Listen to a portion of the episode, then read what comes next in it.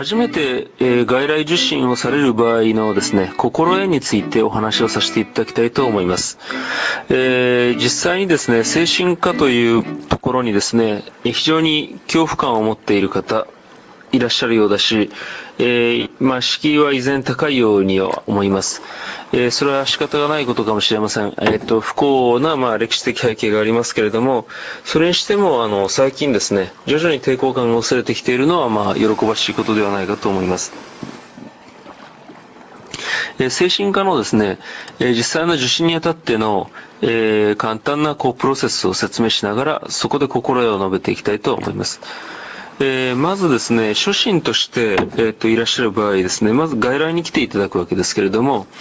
えー、外来でですね、まず最初にされることは、余震というのがあります。えー、時々はしょられる場合もあるんですけれども、まず簡単なですね、えっ、と、アウトラインを見るための、えー、予備診察ですね。で、これが行われると。えー、当院では、あの、臨床心理士なり、えー、ケースワーカーが携わる場合があります。で、これをやった後にですね、本心、初心、本心、初心の本心がありまして、これがまあ精神科医がまあ、お会いするわけですけれども、えー、こちらでですね、えー、と、皆さん誤解されているかもしれないのはですね、す、え、べ、てのこと、自分の秘密も何もかも洗いざらい、すべてのことについて話さなければならないというふうに、えー、考えておられることがあるのではないかと思うんですね。でも実際にですね、そんなに全てのことを話す必要はありません。えー、なるべく話してもらうと都合がいいこともありますけれども、えー、信頼できないかもしれない相手にですね、何でもかんでも話をするということがですね、できないことも我々分かりますの、あの了解できますし、えーと、まずはですね、最初は信頼関係の形成こそが大事だというふうに考えますので、えー、そこのところ手探りでお話を聞いていくことになると思います。ただ、大体ですね、あの、聞きたい質問っていうのが、えー、患者さんがお話をされたいこととは別に精神科医なり、その心理師の側にありますので、そういったことについて、えー、お答えいただけると、非常に有益な展開を生む可能性は高いというふうに思いますので、えー、ご協力いただきたいとは思います。で、できればですね、えー、ご本人一人でいらっしゃるよりは、旗から見ているご家族、あの、あるいは友人、恋人でも結構ですけれども、こういう、あの、深い関係にある方がですね、えー、そばで見ていて、思うところのことを告げていただくと、非常にですね、えー、あの、参考になることが多いです。ですので、あの、ご協力いただけるといいと。特に初心だけでもいいから、あの、帯同していただけると、大変、あの、参考になると思います。で、あとですね、何でも診断をつけられてしまうと、すなわち精神病にされてしまうということを怯えている、いらっしゃる方がいるかもしれません。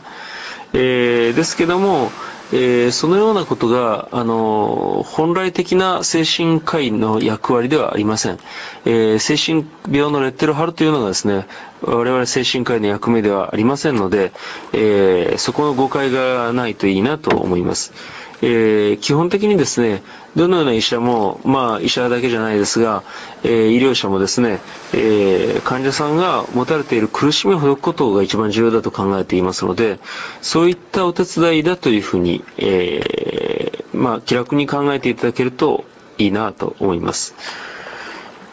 えそうですね。あと、まああの、一般的に最後にですね、え薬物をですね、処方する。ことが多いです。で、初っ端にですね、出てくる薬物、特に初めて処方される薬物については、えー、抵抗感を持たれる方とか、えー、疑心暗鬼になられる方がいらっしゃるかと思いますけれども、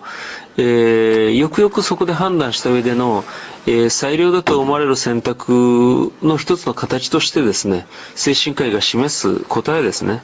で、これを飲んでいただけるかどうかというのがですね、医師とその患者さんの信頼の絆を、えー、今後ですね、えー、作っていく上で重要なその儀式になります。ですので、我々もそういうものを安心して飲んでいただけるように説明をしたり、えー、理解していただいたりする努力は惜しみ、惜しまないようにすべきではあると思いますが、えー、一つですね、そういったものについて、えー、理解をしようというふうに努めて飲んでいただけるといいなというふうに思います。えー、それからですね、えっ、ー、と、入院っていうのが実際あります。えー、精神病院の、えっと、バックには、その、病床、病棟がありますけれども、えっと、ですから非常に、あの、重篤というかね、重たい状態、あるいは、あの、ちょっと緊急作用するような場合に、入院を促して入院していただくことがあります。で、ご家族、あの、ご本人の同意に基づく入院であるとか、あるいはご家族の同意に基づく入院であるとか、いろんなバリエーションがあるんですけれども、えー、入院というのも乱れに進めるものではありません。えー、よほど必要でない限りですね、何でも入院していただくというような時代ではもうありませんので、えー、入院をさせられて一生出れないんじゃないかというようなことについて、怯えていらっしゃる方がいるとするならば、えー、それはまあないというふうに、えー、ご安心いただいていいのではないかと思います。実際ほとんどの方がですね、実際入院されても、まあ、1ヶ月から2、3ヶ月で退院されていあのいますので、えー、その辺のところもご理解いただければいいなと思います。えー、以上簡単でありますが、えー、初めての外来受診の心得についてですね、皆さんが、えー、と思っていただけるといいなと思うことについて、えー、お話しいたしました、えー、参考していただければいいと思います。